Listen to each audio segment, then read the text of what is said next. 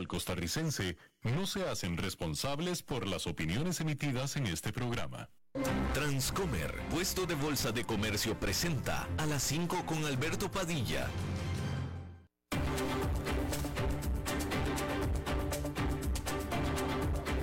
Inicia a las 5 con Alberto Padilla un programa diseñado con el objetivo de llevarte diariamente un tema de actualidad, acompañado siempre de reconocidos editorialistas, de lunes a viernes a las 5 de la tarde por CRC 89.1 Radio, a las 5 con Alberto Padilla.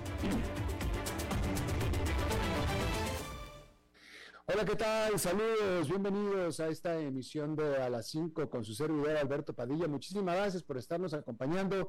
Gracias por estar ahí le mando cálidos saludos desde la señal y las instalaciones de CRC 89.1 Radio en San José, Costa Rica, de donde estamos transmitiendo hasta el punto, en el tiempo, en el espacio en el que usted nos está escuchando, porque estamos transmitiendo en diferentes vías simultáneamente. Por ejemplo, en Facebook Live, en la página de este programa, a las 5 con Alberto Padilla. Estamos disponibles en el canal de YouTube de este programa. Estamos también disponibles en podcast, en las principales plataformas para ello notablemente Spotify, Apple Podcast, Google Podcast y otras cinco importantes más. Aquí en Costa Rica, este programa que sale en vivo en este momento a las 5 de la tarde se repite todos los días a las 10 de la noche aquí en CRC 89.1 Radio. Me acompaña al otro lado de los cristales, tratando de controlar los incontrolables, el señor David Guerrero y la producción general de este programa, siempre poderosa, desde Bogotá, Colombia, a cargo del señor Mauricio Sandoval. Hay que iniciar informándole que Rusia incrementó sus ataques sobre la ciudad de Zapoprisia eh, en el sur de Ucrania, en donde al menos 12 civiles han muerto en los últimos dos días. Oficiales ucranianos sugirieron que Rusia habría empleado eh, drones suplidos por Irán junto con los ataques con misiles y en medio de la creciente eh, críticas, las crecientes críticas por parte del liderazgo militar ruso, el comandante de su distrito militar del este, Alexander Chaiko, fue despedido, esto de acuerdo a el medio de comunicación ruso RBC o RBC. Ucrania recientemente sobre, todo en las últimas dos semanas, pero esta semana también, ha hecho avances significativos tanto en el este y en el sur de su país, retomando territorio que Rusia le había ya robado. Hay que decirle que el Premio Nobel de la Paz de este año fue otorgado a un individuo y dos organizaciones que luchan contra el autoritarismo en la era postsoviética y en esa región también, en la región postsoviética. El Premio Nobel de la Paz fue compartido entre Alex Bialyatsky, que es un activista pro democracia de Bielorrusia, Memorial, que es una de las más antiguas organizaciones en pro de eh, los derechos humanos en Rusia, que ha sido siempre y continuamente criticada y atacada por el Kremlin, y con el Centro para las Libertades Civiles, que es un organismo de los derechos humanos ucraniano que ha documentado los crímenes de guerra que se han cometido desde que inició la invasión Rusia en febrero. Esos son los tres que van a compartir el Premio Nobel de la Paz de este año. Una agencia de las Naciones Unidas dijo que los 193 miembros de la organización acordaron eliminar las emisiones de gases de invernadero en la aviación civil, en este sector de la aviación civil, para el año 2050.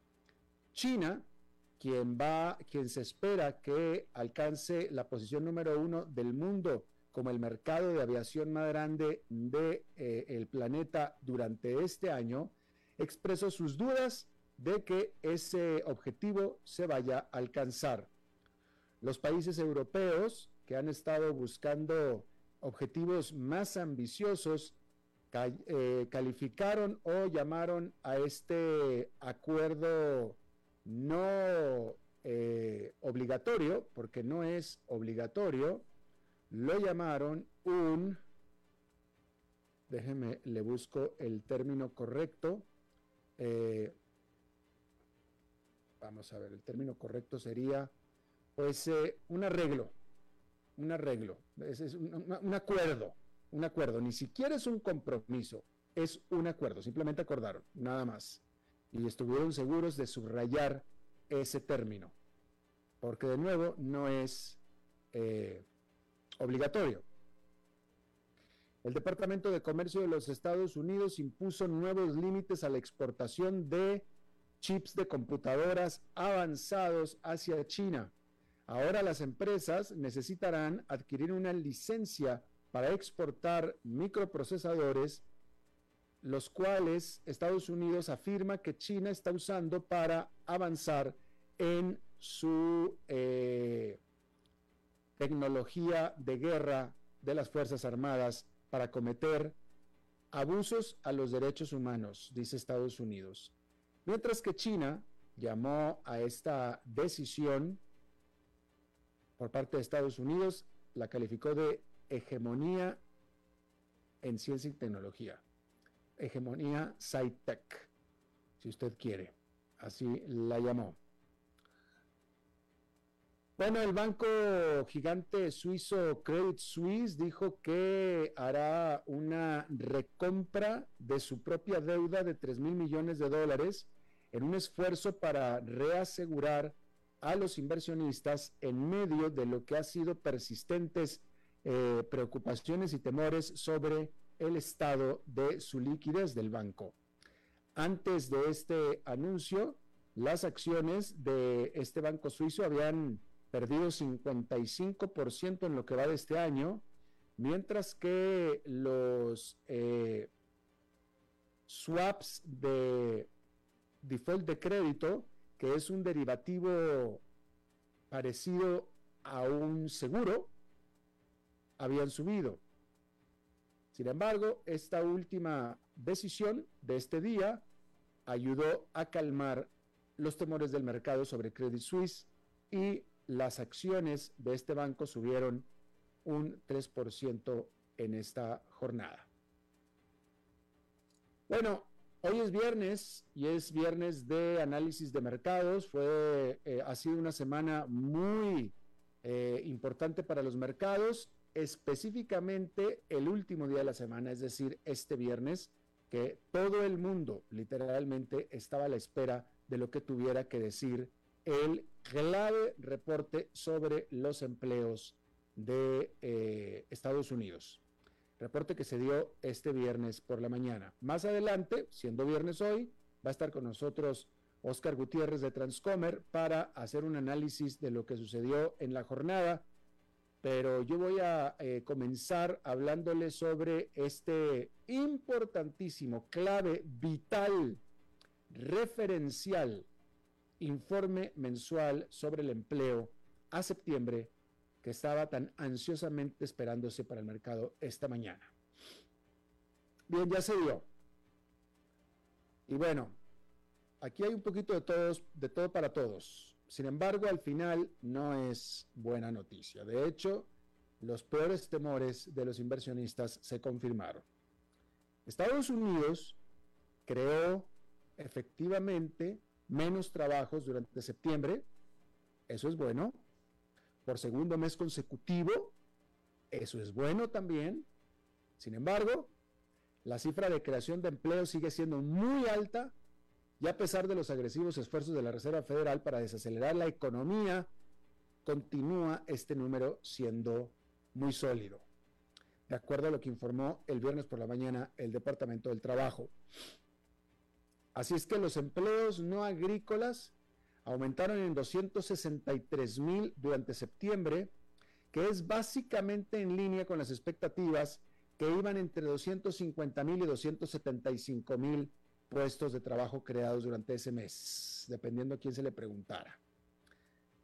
Así, La tasa de desempleo, de hecho, cayó a 3,5% frente a la previsión de que quedara en 3,7%, ya que la tasa de participación de la fuerza laboral descendió hasta 62,3% y el tamaño de la fuerza laboral disminuyó en 57 mil. Una medida más amplia que incluye a los trabajadores desalentados y aquellos que tienen trabajos a tiempo parcial por razones económicas experimentó una caída más pronunciada desde el 7 al 6,7%.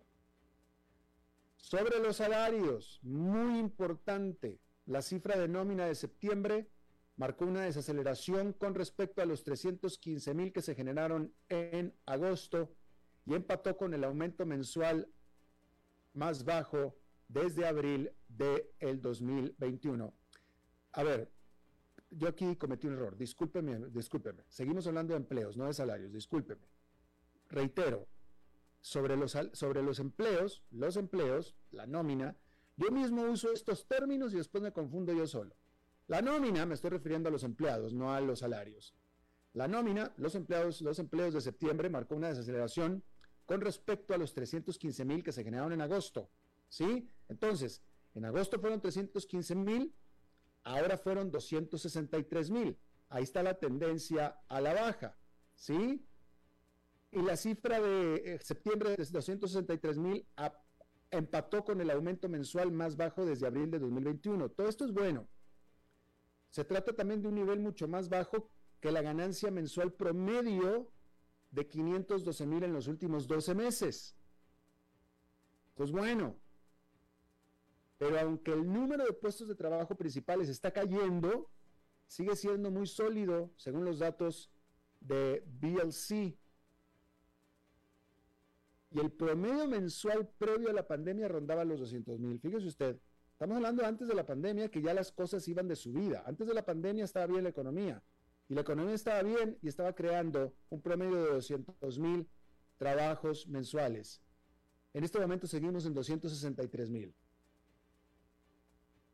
Ahora sí, sobre las muy observadas cifras salariales, las ganancias promedio por hora aumentaron un 0,3% en el mes, que es en línea con las estimaciones, y un 5% respecto al año anterior, que es un aumento que aún está muy por encima de la norma previa a la pandemia, sin embargo un 0,1% por debajo del estimado. Entonces, este informe clave ofrece, pues como decía, algo para todos. Buenas noticias, pues evidencia que el mercado laboral se está aflojando, por tanto los agresivos aumentos de tasas de interés están surtiendo efecto. Sí, están surtiendo efecto, vamos en el camino correcto. Sin embargo, este camino correcto, esta cifra no se está ajustando aún lo suficientemente fuerte como para evitar que la Fed siga con su política de agresivos aumentos de tasas de interés. Después de librarse el informe de este viernes, los mercados esperaban ampliamente un 78%, que la Reserva Federal continúe el ritmo de sus aumentos de tasas con otro aumento de más del 0,75% o tres cuartos de punto porcentual en su próxima reunión de noviembre. Y para la de diciembre esperan otro aumento. Hasta ahora, la mayoría está esperando otro aumento de medio punto porcentual, lo cual llevaría la tasa de fondos federales a un rango de 4,25 a 4,5% para fines de año. Recuerde, recuerde, apenas en marzo la tasa estaba en 0%, con lo cual entonces, entre marzo y diciembre, la Fed ha aumentado la tasa en 4,5%, en 4.5 porcentuales, 4.5. Es un aumento brutal brutal en su intento por hacer que la economía se desacelere. Está empezando a desacelerarse, pero no al ritmo que, debe, que, la Fed esperaba. Ahora, más al rato, aquí estará Oscar Gutiérrez hablando de todo esto, Eh, esto causó un desastre en Wall Street, más al rato vamos a hablar de eso, pero aquí el punto es que el consenso, vamos a ver qué dice Oscar Gutiérrez, podrá estar no de acuerdo conmigo, podrá estar no de acuerdo conmigo. Eh, él es financiero, yo no, yo solo, solo soy un humilde periodista, pero de acuerdo a lo que yo he estado leyendo por todos lados, es un consenso del cual yo estoy de acuerdo. Podría no estar de acuerdo con el consenso y no sería la primera vez que no estaría de acuerdo con el consenso. En esta vez sí estoy de acuerdo yo con ese consenso, que con este informe, e, este informe de septiembre era clave. Hoy era el parteaguas y ahora existe el consenso que con estos informes sobre el empleo, que ya se da la seguridad de que en noviembre se aumentan tasas de interés en otro cuarto punto de cuarto de punto porcentual, en otro 3, 3, válgame, 3 cuartos de punto porcentual, 0,75%. Y en diciembre otro medio punto porcentual, ya nada más con eso no hay manera de que la economía de Estados Unidos no entre en recesión. Punto. Ya. Declarado. En adelantado.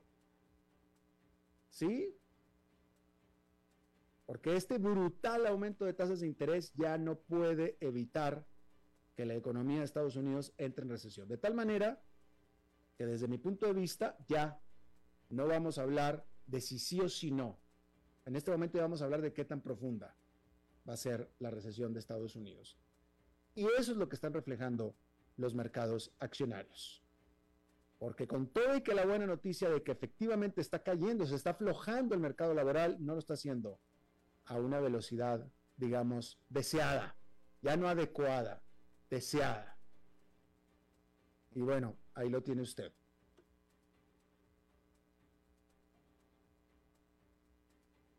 Bueno, falta un mes para las elecciones intermedias de Estados Unidos y Wall Street lo que espera y apoya para estas elecciones es un estancamiento, un estancamiento en Washington. Porque los inversionistas en realidad prefieren que los políticos se la pasen discutiendo y que no se pongan de acuerdo. Las divisiones de poder en la capital de Estados Unidos usualmente significan grandes retornos allá en Nueva York. Según datos de Edelman Financial Engines, el SP500 ha tenido una rentabilidad anualizada del 16,9% durante los nueve años transcurridos desde 1948 cuando un demócrata ocupaba la Casa Blanca y los republicanos tenían mayoría en ambas cámaras del Congreso. La firma de administración de portafolios Prudent Management Associates escribió al respecto, si los republicanos toman la Cámara, como mínimo es probable que las acciones reaccionen positivamente en base a la proposición de que la continua paralización en Washington es buena para que los negocios, o mejor dicho, es buena para los negocios debido a la ausencia de cambios importantes en las políticas y en los impuestos. Simplemente no pasa nada. Una calma chicha, como se dice en México. Pero los inversionistas no deberían enfocarse demasiado por el resultado de las elecciones. En el largo plazo, las acciones siempre tienden a subir independientemente de la política en Washington. La rentabilidad media anual del mercado desde 1948 durante los periodos de pleno control demócrata sigue siendo un sólido 15,1%. Mientras que las acciones registraron una ganancia promedio de 15,9% cuando los republicanos estaban a cargo, o sea, prácticamente igual. Por tanto, los mercados deberían preocuparse menos por los resultados de las elecciones y más por las elecciones mismas. La firma Estrategas Asset Management de Washington escribió al respecto en un informe que el SP500 ha disminuido en promedio alrededor de un 19% en los años de elecciones intermedias antes de que se emitan los votos, pero el mercado tiende a tocar fondo en octubre. Ahí lo tiene usted. Bueno, y hablando de la Casa Blanca, hay que decir que, bueno, hablando de Washington, hay que decir que la Casa Blanca no quedó nada contenta con la decisión de la OPEP de recortar la producción de petróleo en 2 millones de barriles por día. Es que los consumidores y por tanto los votantes tampoco serán grandes admiradores ya que lo más probable es que la medida haga subir los precios de la gasolina. Y si suben los precios de la gasolina, no es culpa de la OPEP ni es culpa de los mercados, es culpa de Washington, de acuerdo a los votantes. El consumidor podrá en su mente entender que el precio de la gasolina no depende de Washington, podrá entenderlo así el consumidor, pero el votante, que es el consumidor cuando va a votar, inconscientemente culpa a Washington. Inconsciente pero activamente. Entonces, y esto lo sabe Joe Biden, por eso es que le preocupa y le molesta tanto. Sin embargo, hay que decir que a nivel inversionistas, a nivel mercado, hay un gran ganador que sale de esta terrible experiencia, que son, de nuevo, las acciones petroleras. El cartel de los principales productores de petróleo y sus aliados encabezados por Arabia Saudita y Rusia anunció el miércoles su mayor recorte de producción desde el comienzo de la pandemia. La reducción, equivalente a alrededor del 2% de la demanda mundial de petróleo, no comenzará hasta noviembre, pero los precios recibieron un impulso de inmediato. Los precios del petróleo subieron a máximos de tres semanas después del anuncio. El crudo Brent, que es el punto de referencia internacional, rondaba los 95 dólares por barril el viernes por la mañana, que es un 6% más de lo que cotizaba el lunes. Subió un 6% en una semana. Como resultado, las acciones estadounidenses de petróleo y gas han, ya no voy a decir florecido, explotado el sector energético del SP500, que incluye las acciones como de ExxonMobil, Chevron y Phillips, subió casi un 15% tan solo durante la semana, mientras que el índice en su conjunto subió solamente 3,7%. Todo el SP500 subió un 3,7% en la semana. El sector petrolero del SP500 un 15%, tres veces más. Eso se debe a que los cortes en el suministro significan mayores ganancias para las empresas de energía. Porque si tú eres una petrolera, que tu único producto es el petróleo y los subproductos del petróleo, es decir, tu producto básico es el petróleo, tu insumo es el petróleo, tu producto, y sube de precio, pues entonces todo lo que tú haces ganas, ganas y ganas mucho dinero. Es de esperarse que el recorte de producción conducirá a mayores dividendos y recompras accionarias entre las empresas de energía. Hasta ahora, las compañías energéticas han tenido un año excepcional. ExxonMobil ha subido más del 60% en lo que va del año. Halliburton ha subido casi un 25% y Occidental Petroleum, impulsada por Berkshire Hathaway de Warren Buffett, que ha aumentado drásticamente su participación en esta empresa, ha subido nada más un 127%. 127% desde enero. Mientras que el SP500 en general ha bajado un 22% durante ese mismo periodo. Las empresas de energía en los Estados Unidos y Europa han obtenido ganancias asombrosas este año a medida que la crisis de suministro elevan los precios del petróleo crudo. La utilidad de Exxon, excluyendo artículos especiales, llegó, la utilidad, ¿eh? La utilidad, lo que se echó al bolsillo Exxon durante el segundo trimestre del año, nada más el segundo, 17.600 millones de dólares.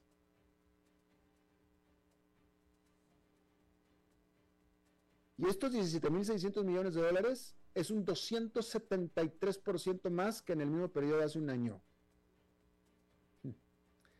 Las ganancias del segundo trimestre de Chevron aumentaron de manera similar. Estoy hablando de nuevo de las utilidades, un 277%, esto para Chevron con respecto al año anterior. Las empresas de energía han utilizado en gran medida esas ganancias para atraer y recompensar a los accionistas lo que hace que sus acciones sean aún más atractivas. Las principales compañías de petróleo y gas están en camino de recomprar niveles casi récord de acciones durante este año. Las estimaciones de Bernstein Research muestran que las siete compañías más grandes, incluidas ExxonMobil, Chevron, BP y Shell, están preparadas para devolver 38 mil millones de dólares a sus accionistas a través de recompras accionarias este año. Eso sería casi el cuádruple de los 10 mil millones de dólares en recompras completadas durante el 2021. El consenso general de los analistas es que los inversionistas deberían invertir en estas empresas incluso cuando se estén dando remates o malos tiempos para el sector. Es que el, que el sector energético salvó por sí solo el mercado de valores en el segundo trimestre, el sector energético, y parece estar en camino de hacer lo mismo este trimestre. Este anuncio de la OPEP podría ser del 2022 el año de la gran energía, es decir, este es tema de Oscar Gutiérrez un poco más adelante, pero si no fuera, literalmente, si no fuera por las sólidas ganancias de las acciones de las empresas petroleras, las caídas en, en Wall Street hubieran sido muchísimo peor. No son tan malas las fuertes caídas en Wall Street porque tiene ahí adentro a las empresas petroleras. Porque si no, el, remate hubiera sido muchísimo peor. Eh, y bueno, reitero, uh, lo que es reiterado, bueno, toda la semana hemos estado hablando de esto, eh, eh, de la mano de las expectativas del informe de este viernes, y se cumplió este viernes. En realidad no fue ninguna sorpresa Digo, aquí lo hemos hablado ampliamente. El informe sobre el empleo no fue una sorpresa. Lo que pasa es que el mercado está esperanzado siempre. Los inversionistas pues siempre tienen alguna esperanza de que las cosas vayan a salir mejor de lo que lo están viendo con sus propios ojos. Pero hoy la realidad fue brutal. Que por más bueno que pudiera ser el informe sobre el empleo con respecto a la confirmación de que efectivamente se está aflojando el mercado laboral, que es lo que pretende la Reserva Federal con sus aumentos de tasas de interés, es decir, vamos en buen camino, vamos en buena tendencia,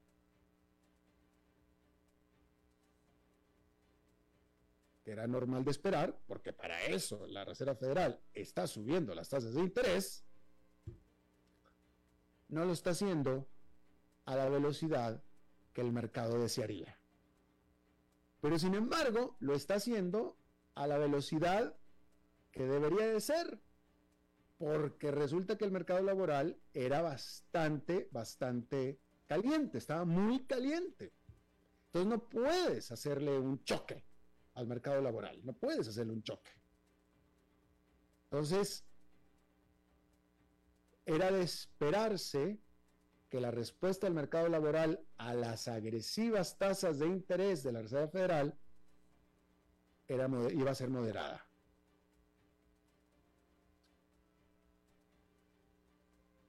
Pero entonces, de nuevo, eso quiere decir que la Reserva Federal tiene que mantenerse siendo agresiva y entre más agresiva sea la Reserva Federal, eventualmente esta moderación del mercado laboral se va a convertir en fuertes caídas.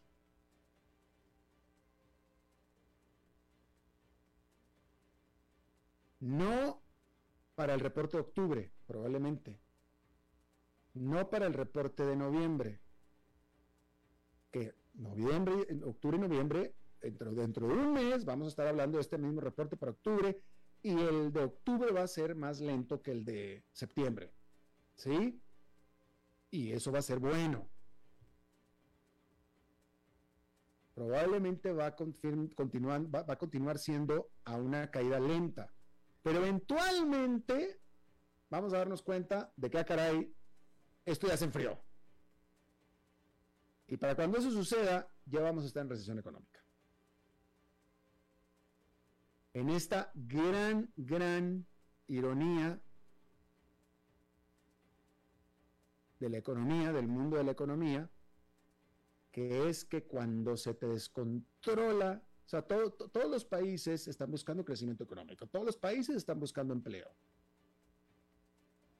A un ritmo moderado que no sobrecaliente la economía, porque si sobrecalienta la economía se genera inflación, o sea, te salen las cosas de control, que es lo que está sucediendo exactamente en este momento en Estados Unidos. Entonces, ¿qué es lo que tienes que hacer? Que la economía se te enfríe, que las empresas dejen de contratar tanta gente, que la gente empiece a perder trabajo para que empiece a dejar de gastar. Si la gente tiene trabajo y salario, gastan, compran, demandan, y si hay mucha demanda, hay poca oferta, suben los precios. Básicamente es lo que está sucediendo. Entonces llega un momento, que es el actual, donde tristemente las autoridades económicas lo que necesitan es que a la gente le vaya mal, literalmente. Es que a la gente le vaya mal. Por el bien de la economía. Hay veces que así tiene que ser. Y esta es una de esas veces. Y, de nuevo, es una, es una ironía, pero así es como es. Y de nuevo, de todos los males, el peor en la economía es la inflación.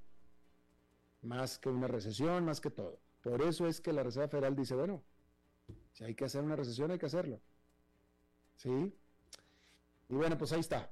Así es que en este momento, el consenso de muchos, al cual yo me uno, es que ya no hay manera de que Estados Unidos se salve de una recesión.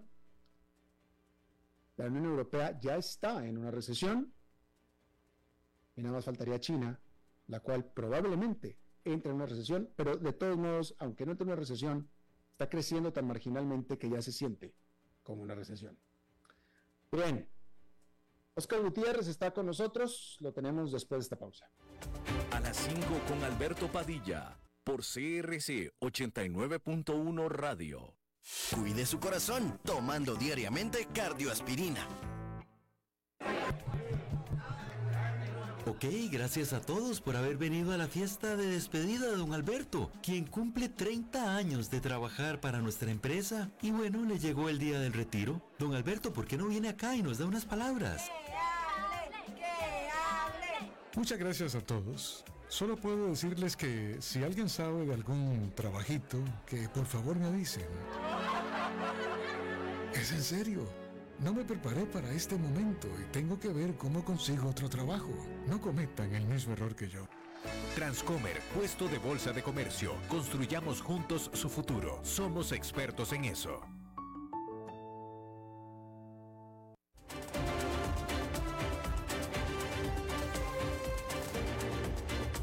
Seguimos escuchando a las 5 con Alberto Padilla. Bueno, gracias por continuar con nosotros. Es viernes, los viernes son de análisis de mercado, el análisis semanal o del mercado de la semana.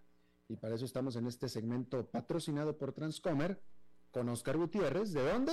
De Transcomer. Oscar, ¿cómo estás? Muy bien, Alberto, buenas tardes. Un gusto eh, estar de nuevo en tu programa. Como lo mencionabas, hoy ha sido un día eh, eh, importante, convulso. Bueno, la semana inició con un rally de tres días hacia el alza eh, y termina con el anuncio de hoy del empleo con una caída. La caída de hoy fue en todos los sectores. aún el de energía, que, fue, bueno, terminó perdiendo poco, 0,33. En, en promedio, el S&P 500 perdió 2,8% el Dow Jones 2,11, el Nasdaq 3,8. En la semana, eh, bueno, el sector energía parece haber sido el salvador ahí un poco en la semana. La semana sí terminó positiva, 1,5%. El sector de energía por 9,12%, probablemente por las razones que mencionabas hace unos momentos. De los 11 sectores, sí quedaron en negativo eh, dos, dos sectores, el de servicios públicos y bienes raíces. Eh, ahora, el tema del desempleo es bien, bien interesante. Te, comento, eh, bueno, como anécdota que nosotros ayer tuvimos la junta directiva de Transcomer y como parte eh, todos los meses tenemos virtualmente un, analista internacional que maneja parte de nuestras inversiones allá. Nosotros, yo manejo una parte, y este es un corredor que trabaja, bueno, trabaja en una empresa que se llama Insigne, trabaja en Morgan Stanley muchos años, manejaba fondos del, de bancos centrales de la región y tal, y lo tenemos para que nos dé una opinión distinta a la mía, tener otra perspectiva. Y ayer precisamente yo le preguntaba, bueno, es una persona joven, que es importante, ya te voy a decir por qué. Este, yo le decía, bueno, ¿cuál es la expectativa que tenés para el reporte de mañana. ¿Qué crees que va a pasar? Y me decía, mira, eh, estaba un poco frustrado y me decía, no, no sé, porque eh, eh, yo he visto cosas muy raras como que sube el desempleo y más bien sube el mercado y si, y si, baja se cae y tal. ¿Y qué es lo que pasa? Que siendo una persona joven, antes de la pandemia, si uno se pone a ver, un mercado de, un bull market de 10 años, es decir, y una noticia de un de buen, de bajo desempleo, eh, en conjunto con un ambiente de baja inflación, de bajas tasas de interés, implica crecimiento en las empresas, crecimiento en la economía, y esto es positivo para el mercado. Y en la situación que estamos viviendo ahora, como lo estabas comentando, es completamente distinta. Básicamente es eh, una cifra de un desempleo como quedó, que a pesar eh, eh de, como mencionabas, que, que, el nivel de nuevos empleos fue en línea con las expectativas, 263 mil, un poco menos del estimado por algunos de 275 mil, lo cierto es que el desempleo queda en 3,5%.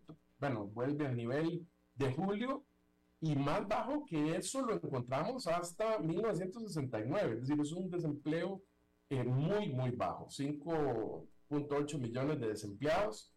Se divide un poco dependiendo de los sectores de la población, en, las personas que vienen eh, del sector latino es un poco más alto, 3.8, eh, la población de raza negra 5,8, los blancos 3,1, los asiáticos 2,5, hay algunas diferencias ahí, pero bueno, estas cifras de desempleo tan bajas son prácticamente pleno empleo. Sí, porque, porque es, es, lógico que haya siempre un, un, pequeño porcentaje de personas que están en transición de un lado para el otro o que podrían tener capacidad de trabajo pero no están debidamente entrenados. Es decir, eso ya se considera pleno empleo. Y, y de hecho el señor Powell lo ha eh, mencionado que, eh, bueno, espera que se llegue a un desempleo de 4.4 eh, ¿verdad? y las tasas subir a 4.6 para que esto empiece a tener un efecto. El tema es que si lo vemos, el, el, el escenario para que al mercado le fuera bien es, es, muy difícil, o sea, es como tratar de enhebrar una aguja, porque el mercado le iría bien si eh, eh, todo lo maneja perfecto Jerome Powell, ¿verdad? es decir, si, si lograra en efecto tener un aterrizaje suave, lo cual, ahorita como estabas diciendo, hay consenso entre muchos que no, vamos a ir a una recesión. Y entonces vemos un escenario en donde por un lado está, sabemos que la Fed está tratando de contener la demanda.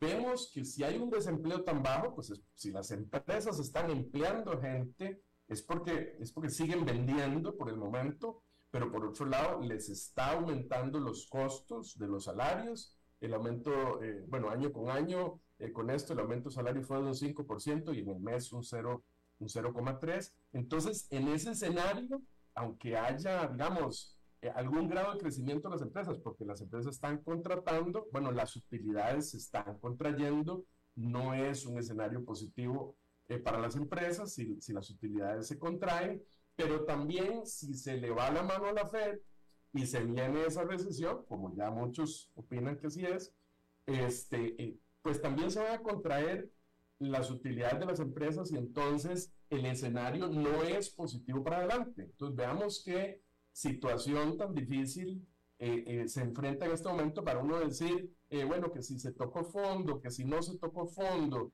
eh, yo eh, todos los días estoy viendo analistas y opiniones distintas eh, y hay los, los que hacen el análisis técnico y buscan, buscan ciertos indicadores para, para ver, por ejemplo, me parece que me pasaste un, un, un, reporte que estuve viendo ahí de dos indicadores que los analistas técnicos los toman como como algo importante para predecir qué va a pasar con el mercado. Uno es la tasa de la reserva a dos años y otro es el índice del dólar a nivel internacional. Eh, y esto, eh, el artículo lo que decía es que, bueno, este índice, esta tasa, típicamente lo que hace es predecir la tasa de dos años del bono del Tesoro de Estados Unidos. En principio, lo que se dice es que es la expectativa que tiene el mercado de cuál va a ser la tasa de la Reserva Federal promedio en los próximos dos años. Entonces, cuando esta tasa, eh, eh, eh, y, lo que se dice es que esta tasa predice eso, ¿verdad? Entonces, en este momento está en 4.3, me parece la tasa dos años, la tasa de la Reserva en 3.25, con el aumento que ya pareciera muy sólido para noviembre de, de, de 0.75, de hecho, sea paso, las apuestas están 80-20, 80 en favor de un 0,75 y 20 en favor eh, de un 50, es muy probable entonces que llegue a 4% y de nuevo en diciembre, si otro aumento de medio punto, ya andaríamos en 4,5. Bueno, el mercado está previendo que en la tasa del bono de dos años que va a llegar a, a 4.3. Y lo que dicen estos analistas en este artículo es que eso típicamente eh, predice eh, lo que va a pasar después y es que si en este momento la tasa es mayor, pero cuando la tasa a dos años resulta menor, eh, eh, ya en un promedio, digamos, de las últimas 12 semanas y tal, eh, de lo que está la tasa, lo que, se, lo que se dice es que eso predice que las tasas hacia adelante van a, a, a, ser menores que lo que tiene la reserva y que por lo tanto eso es un indicador de que se tocó fondo y que el mercado va para arriba más bien porque si el escenario hacia adelante es que van a bajar tasas, entonces eso se toma como un indicador. Lo que pasa es que estas cosas, estos indicadores, eh, que, hay muchos analistas que se concentran eh, fuertemente en estos indicadores técnicos, hay que tomarlos con un granito de sal, Alberto, porque eh, te voy a poner un ejemplo. O sea, sí funciona en este sentido. Tal vez lo, lo más fácil de entender son eh, eh, el tema de soporte y resistencia. Y un ejemplo claro es, bueno, si yo tengo una acción que ahora está en 60, pero que históricamente ha demostrado que cuando llega a 40 rebota. ¿Por qué rebota? Bueno, porque eh, si hay muchos inversionistas que piensan que ya ese precio es un buen precio para comprar y, y, ya es un precio muy bajo para vender, los que quieren vender ya no venden más, hay más, más demanda por la acción y entonces sube. Lo que pasa es que todo el análisis técnico está basado en dos elementos que hay que tener bien claro que son hacia atrás, que son históricos, que es los datos de precio y volumen que ha tenido eh, una acción, un índice, lo que fuera en el pasado, eh, y entonces lo que, lo que pretenden es decir, si esto ocurrió en el pasado, va a volver a ocurrir. Ese es el principio del análisis técnico, tratar de reconocer patrones que en el pasado han probado que funcionan y que se van a repetir, pero esto no se puede ver aisladamente sin tomar en cuenta aspectos fundamentales de esa acción. Por ejemplo, si tengo esa misma acción a 60 dólares y viene para abajo, eh, eh, yo no puedo decir que va a rebotar si resulta que está viniendo para abajo porque les acaban de descubrir un desfalco inmenso eh, y salió en las noticias que tienen un, un, juicio que les va a costar millones de dólares, probablemente ese nivel de soporte se va a romper, porque las razones por las cuales está bajando eh, eh, tienen elementos fundamentales adicionales que hay que considerar. Igualmente, si la acción va para arriba y típicamente un nivel de resistencia que no pasa de 70 dólares, y entonces es un buen momento para vender porque va a bajar, de nuevo, bueno, no, puede ser que si es una compañía farmacéutica que le acaban de aprobar una nueva droga que le va a generar miles de millones de dólares eh, para atender el Alzheimer, ese nivel de resistencia se va a romper. Lo que quiero decir con esto es que no es una ciencia exacta, que no se puede tomar eh, todo tan, tan, eh, ¿verdad?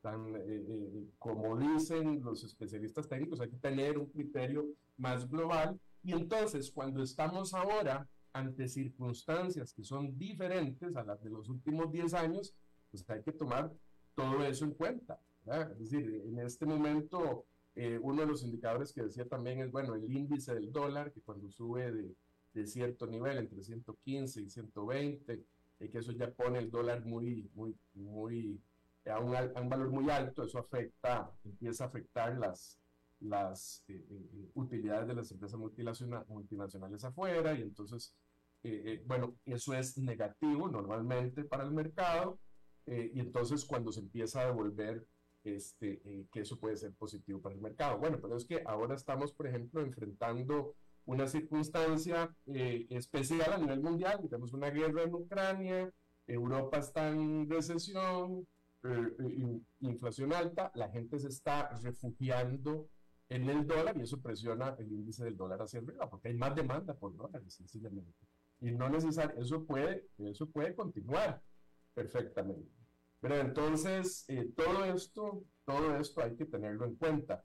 Yo honestamente sigo eh, eh, un poco pesimista. No es eh, agradable ser uno el, el, el, que tiene las noticias malas, pero esto yo creo que uno tiene que quitarse las emociones del medio y, tomarlo muy, muy racionalmente. En el mercado analiza lo que va a pasar hacia adelante.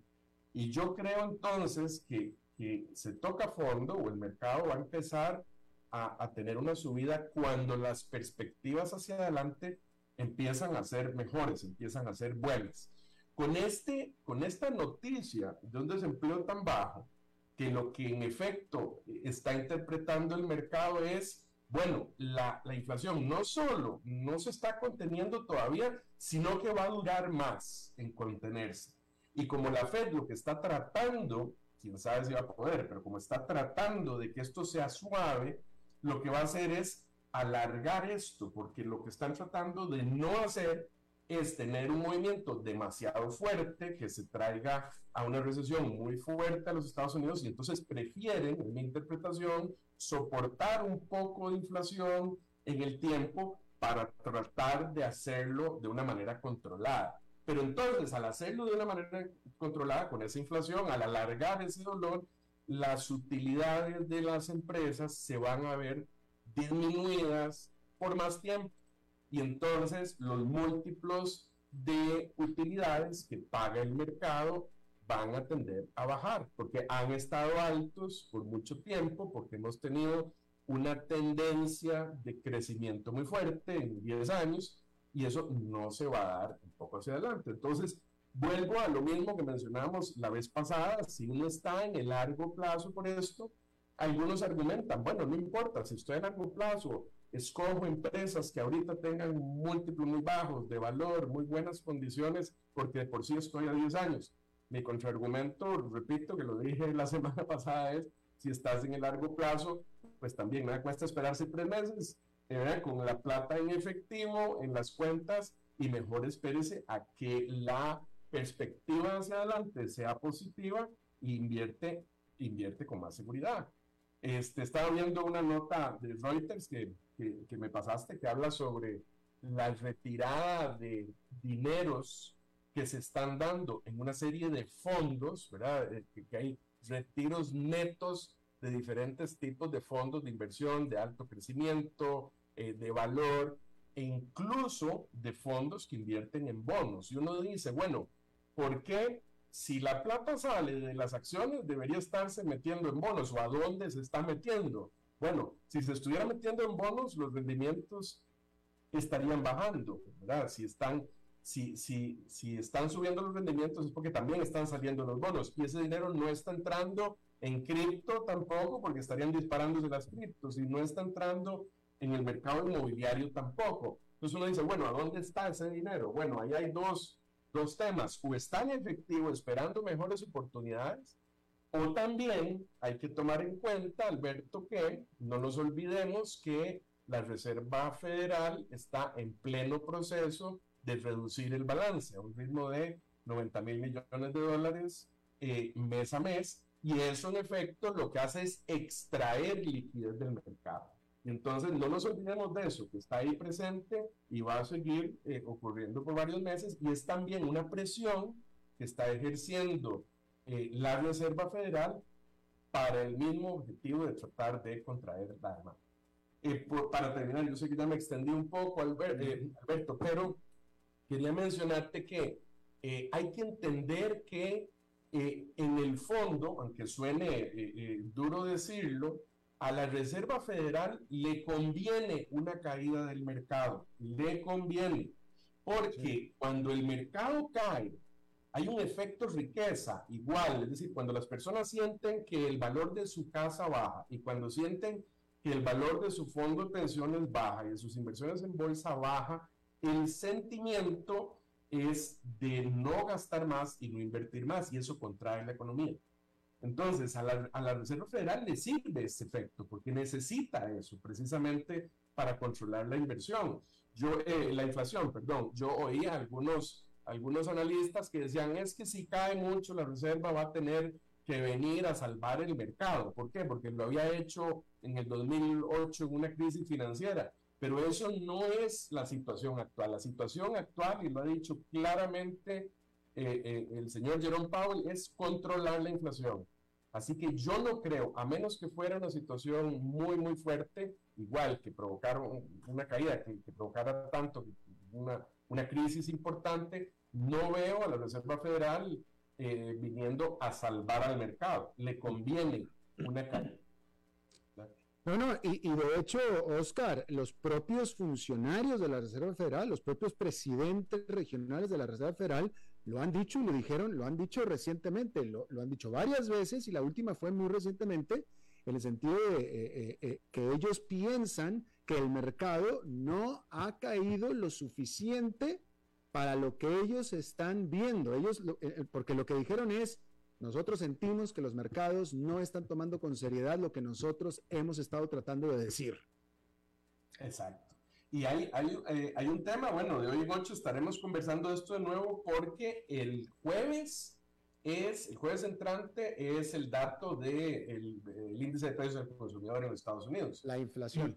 La inflación del otro índice, hace poco reportamos el, el anterior, que era, venía atrasado de agosto, bueno, este ya es el, el de septiembre que viene, pero aquí va a haber otro efecto importante, eh, Alberto, en julio y agosto la inflación se contuvo mucho por la caída de los precios del petróleo y por lo tanto de la gasolina. Acuérdate que eso lo comentamos. Sí. Bueno, yo estaba revisando ahora, durante septiembre, todo septiembre, los precios de la gasolina han estado estables. Eso significa que no van a tener ese mismo efecto. Entonces, y ahora, si hay... van a subir, y van a subir. Claro, y eso te iba a decir, bueno, eso ya para octubre, digamos, durante septiembre estuvieron mm. fijos. Entonces, si hay otros elementos que venían presionando la inflación y están contenidos, estaban contenidos por la gasolina, no lo van a estar ya en el reporte de septiembre. Y en octubre, que eso lo veremos al final de octubre, de hace una semana acá estaba viendo que el petróleo, bueno, el, el West Texas Intermediate subió de 79,5 a 92,5, 13 dólares. El Brent de 87,96, ahora en la tarde lo vi a 97,91 la gasolina, el promedio de, de precio de gasolina de 2.36 el galón a 2.77. Es un 16% de incremento en el precio de la gasolina. Y eso en una semana, en esta última semana. Eso no lo vamos a ver en este reporte que viene, lo vamos a ver hasta en el reporte de octubre.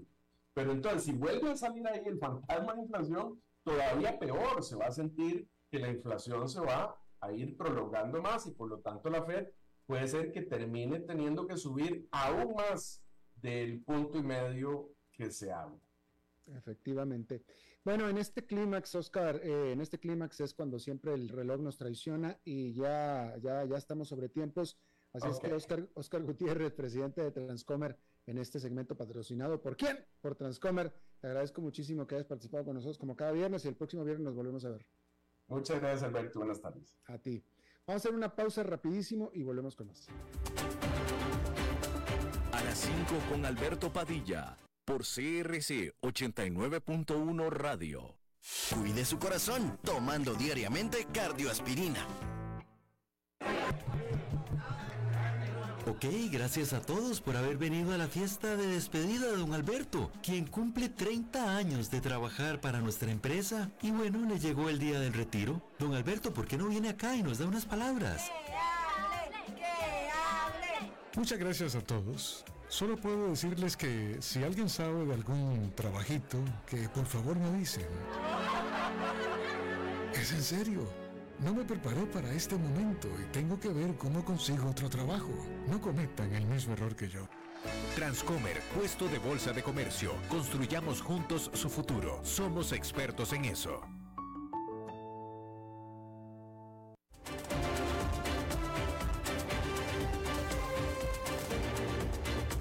Seguimos escuchando a las 5 con Alberto Padilla. Bueno, y como es costumbre, la semana la terminamos hablando de estrategia empresarial con Humberto Saldívar. Humberto. ¿Qué tal, Alberto? ¿Cómo estás? Bien, adelante, Humberto. Eh, bueno, voy a, voy a continuar un poquito con el tema del capital humano. La semana pasada hablábamos de, de la falta de desarrollo del mismo, pero ahora voy a hablar más sobre eh, la falta de capital humano cualificado en la era digital que se tiene a nivel mundial, ¿verdad? Eh, y no se diga en América Latina. Y es que en América Latina no hemos aprendido a formar y a tener la cultura de que el capital humano cada vez es más importante, inclusive que la misma operación de la empresa, y va a llegar a ser más importante en un futuro. ¿Por qué digo esto? Porque antes tú tenías eh, un puesto de trabajo y tenías a 10 personas esperando que ese puesto eh, se, liberara para poder, eh, para poder, digamos, tú elegir entre esas 10 personas. Ahora resulta que bajo unos datos que tuve eh, eh, eh, de un empresario importante en Monterrey, una de las empresas más importantes de tecnología, hoy, hoy mismo tiene 900 vacantes que no ha podido cubrir en cuanto a en ingenieros o desarrolladores de tecnología en México. Inclusive acá conozco otra empresa también importante de desarrollo tecnológico que tiene 300 vacantes. Estamos hablando de 300 vacantes que no ha podido cubrir a nivel Costa Rica y no se digan otras empresas. ¿Qué significa esto? Ah, y bueno, hay otro reto también, que resulta que esas vacantes normalmente las, las SP500 o las empresas más grandes, eh, no es que se lo roben, pero atraen el talento mucho más fácil. Entonces, todo lo que se está desarrollando, inclusive en América Latina, se está yendo a trabajar en Estados Unidos. ¿Por qué? Porque allá sí valoran y, y sí cuidan el capital humano y sí tienen esa estrategia desde hace 10 años que ya se veía, ya se preveía que para el 2025-2030 iba a haber una, eh, eh, una falta de ese capital. Y nosotros seguimos todavía pensando en, en ser los capataces de de, eh, de, de, la forma de trabajar en América Latina y no nos hemos dado cuenta y eso puede llegar a tener una crisis y un impacto importante en la economía, aparte de lo de la inflación y todo lo que podamos ver en macroeconomía, ¿verdad? Eh, definitivamente, y bueno, eh, Humberto, bueno, pues tú, tú, eres el consultor, tú eres el ingeniero incluso, pero sí, una, una, vaya, una señal de prosperidad en una economía es cuando la economía está pidiendo y está requiriendo a, a gente tecnificada, gente, ingenieros, técnicos, etcétera. Eh, eh, y eso es bueno, eso es deseable. Pero el punto es que faltan eh, en un ejercicio empírico totalmente, y no quiero sonar, no quiero, no quiero que suene de, la, de, de, de una manera diferente a la que lo quiero expresar, pero eh, en, en, países como México, Costa Rica definitivamente, eh, y aquellos, cuando usted se sube a un Uber o a una de estas plataformas y quien está manejando es alguien que está haciendo Uber porque no tiene en ese momento una mejor opción, porque hay quien lo hace por gusto, hay quien lo hace por, porque tiene el tiempo libre, pero hay otros que lo hacen por necesidad. Y casi 100% de los que lo hacen por necesidad, porque ya no tienen trabajo, tenían ya no lo tienen, Ninguno de ellos es ingeniero, ninguno es técnico. Todos son o periodistas, hello, o abogados, contadores y etcétera. Eh, eh, eh, aquí, en estas economías, el que tiene ingeniería, técnico, etcétera, tiene trabajo y bien pagado. Sí, por eso quería especificar cualificado en cuanto a, a, a, la área digital, porque podrá haber, digamos que una falta de empleo en algunas áreas, pero en esta en esta más bien ahorita hay falta de capital humano, ¿verdad? Totalmente. Humberto Saldívar, muchas gracias. Gracias a ti, buen fin de semana. Buen fin de semana para ti y también ustedes. Muchísimas gracias por habernos acompañado. Espero que tengan un fin de semana, una jornada en buena nota, en buen tono. Y nosotros nos reencontramos en la próxima. Que la pasen muy bien. A las 5 con Alberto Padilla fue traído a ustedes